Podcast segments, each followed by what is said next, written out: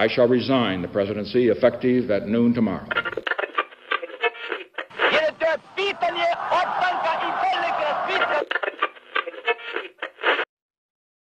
Sejam todas e todos muito bem-vindas e bem-vindos a mais um episódio de História. E no episódio de hoje eu vou contar para vocês rapidamente um pouquinho sobre o Cerco de Viena de 1633 e sobre a unidade alada que salvou os austríacos e a Europa de uma derrota.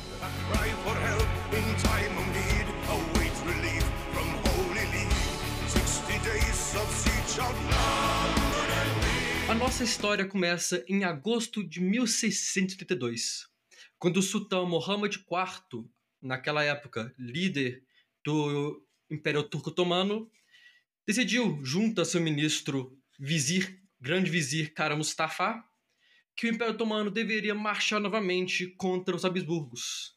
Após mais 80 anos de paz, os dois grandes rivais voltariam a se enfrentar. É interessante ressaltar que logo após Mohammed IV ter anunciado a guerra que viria a acontecer, as preparações militares começaram a ser feitas. Rapidamente, um acampamento militar imenso, com cerca de 15 mil tendas, se formou nos arredores de Istambul. Andrew Whitcroft, o autor que eu me baseei para fazer esse podcast, chega a dizer que esse acampamento militar parecia mais uma cidade, tão bem organizado, estruturado que ele era. E do outro lado do, dos Balcãs, o Sacro Império existia, mas existia cada vez mais fraco. Leopoldo I, o Sacro Imperador, ele não contava com o apoio de todos os seus súditos e líderes, todos os seus súditos, de todos os seus súditos e, rei, e príncipes do seu império. Apesar da guerra dos 30 anos já ter acabado, os protestantes ainda, ainda não, não apoiavam totalmente os católicos. Por isso, dificilmente algum príncipe protestante iria auxiliar o imperador católico. O Andrew ressalta, ressalta essa parte que o Mustafa ou o Mohammed teria uma facilidade imensa para criar um exército poderoso, enquanto os europeus teriam essa dificuldade. Dificuldade essa, ressal... dificuldade essa aumentada pelo fato de que o Sacro Império não tinha orçamento, não tinha finanças, não tinha ouro, nem para contratar novos soldados e muito menos para pagar os salários de novo, desses novos soldados. A marcha até Viena seria fácil.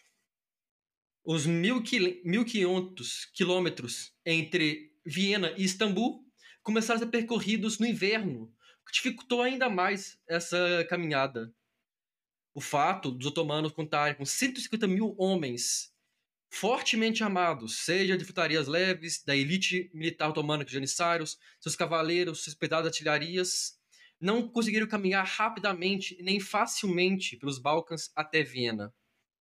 Mas eles sabiam que quando chegasse lá, e estavam, tinham certeza que iriam vencer, a vitória seria uma glória imensa, tanto para o exército quanto para Mustafa, mas principalmente para Mohammed IV. E os austríacos sabiam que, apesar da dificuldade otomana, em breve eles estariam nas portas de Viena. Por isso, os austríacos não ficaram parados. Passaram a trabalhar erguendo suas muralhas novamente, reforçando as muralhas, reforçando suas artilharias, realmente preparando a cidade para a guerra. Cidade essa que estava muito abandonada, pois Leopoldo I, imperador, e grande parte da população Viena fugiram da cidade em direção às partes mais seguras da Europa. Mas isso quer dizer que a cidade ficou abandonada. Porque milhares de camponeses refugiados fugindo dos otomanos se abrigaram na capital austríaca. E durante a caminhada ocorreu o Rubicão de Mustafa. Para quem não sabe, o Rubicão é um riacho que durante o período Império Romano definia onde estava a província da Itália e que dizia que nenhum general poderia entrar com suas unidades dentro daquele território para impedir qualquer tentativa de golpe. É justamente esse rio que Júlio César cruza, falando com essa famosa frase: a sorte está lançada e dá início à Guerra Civil Romana, ou uma das guerras civis, melhor dizendo. A cidade Osijek, da atual Croácia, era o Rubicão de Mustafa. Era a cidade em que, a partir do momento que fosse cruzada, uma guerra seria inevitável. E foi justamente isso que os 150 mil soldados otomanos fizeram.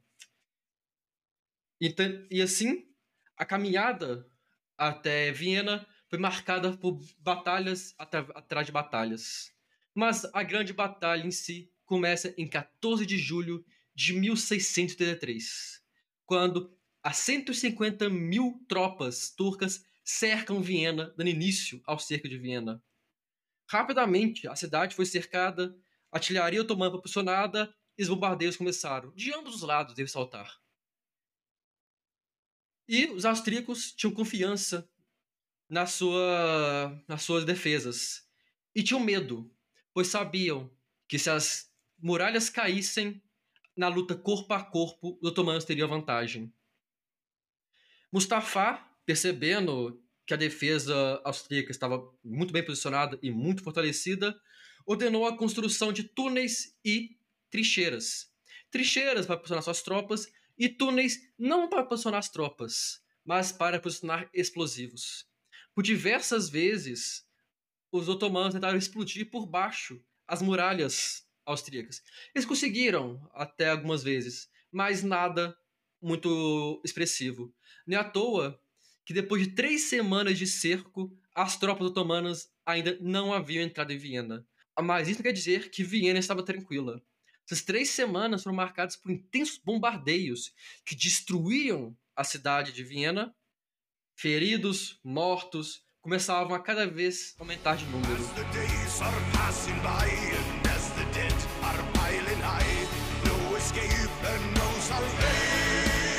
A situação Viena estava crítica. Uma, a queda da cidade já parecia cada vez mais, parecia cada vez mais próxima. É nesse momento, então, que a Santa Sé ou seja, o Vaticano, os Estados Papais entram em cena. A Santa Sé financiou o recrutamento de milhares de soldados por toda a Europa que iriam lutar para defender não apenas Viena, mas a Europa e o cristianismo. E nessas tropas de, refor de reforços que iriam caminhar até Viena, eu devo ressaltar as tropas da Polônia-Lituânia. Para quem não sabe, Polônia-Lituânia foi um país, um reino, que existiu composto pelo Reino da Polônia e pelo Ducado da Lituânia, onde eles foram unidos, os, as duas coroas, sobre uma mesma cabeça. No caso, John Sobieski III como rei da Polônia, grão-duque da Lituânia. E por que eu vou focar na Polônia-Lituânia? Porque a Polônia-Lituânia enviou 10 mil cavaleiros pesados em direção a Viena. Esses cavaleiros, com armaduras que os protegiam de maneira sensacional. Armados com uma lança de 5 metros, duas espadas e pistolas.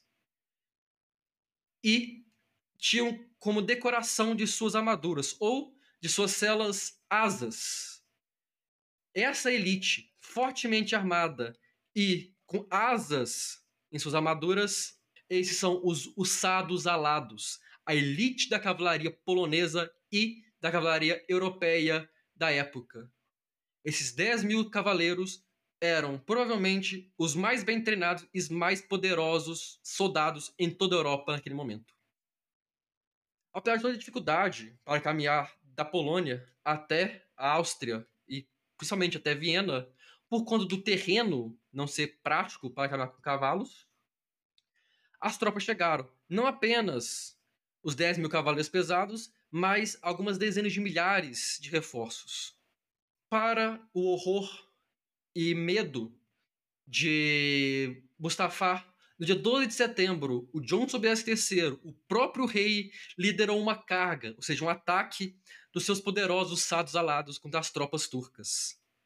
O seu ataque foi tão poderoso que não apenas derrotou os, os turcos em Viena, mas o expulsou de Viena quebrou o cerco e garantiu que mais nenhum otomano pisasse na Europa. Eu vou falar mais disso daqui a pouco.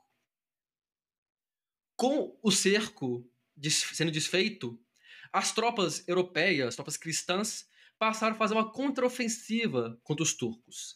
Essa contraofensiva, levando à reconquista de alguns territórios dos Balcãs, forçou a derrota dos turcos otomanos. E, como eu falei atrás, a derrota significaria também um marco histórico, porque depois de 1683 nunca mais tiveram a organização, a força a coragem para atacar os Habsburgos ou atacar a Europa como um todo.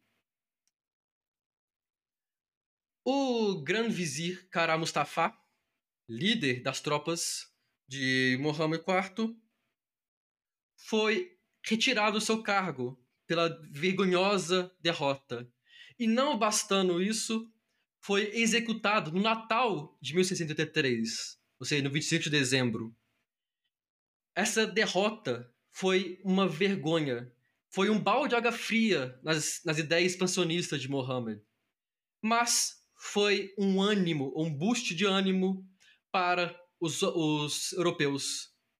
A Batalha Divina não apenas marcou o fim da expansão otomana, mas também consolidou a fama dos ussados alados. Fama essa que eu vim conhecer nos últimos anos, graças a uma banda chamada Sabaton. Uma banda que você já ouviu aqui no podcast, que já tocou no fundo de alguns episódios, então deixo aqui o meu agradecimento ao Sabaton, que tem deixado eu usar as músicas para sonorizar os meus episódios. Eu deixo aqui a recomendação para escutar não apenas o Sabaton, mas os outros episódios do podcast. Nos sigam no Instagram, arroba Mundinho de História. Eu estou sempre postando alguns episódios pequenos e curtos, porém muito interessantes, entre um episódio maior e outro. Então, fique atento ao nosso Instagram. Se você tenha a possibilidade, o interesse de, de nos financiar, você pode nos financiar com o valor mensal que quiser lá no Catarse, ou pode até mesmo mandar um Pix. Está tudo no, lá, no nosso Instagram. Agradeço a todos e todas que escutaram até aqui. Espero que esse episódio, apesar de curto, tenha sido interessante, que dê para dar. que seja uma pequena aulinha de história para vocês. Espero ver todos novamente no nosso próximo episódio. Até lá! desperation, desperation. It's a.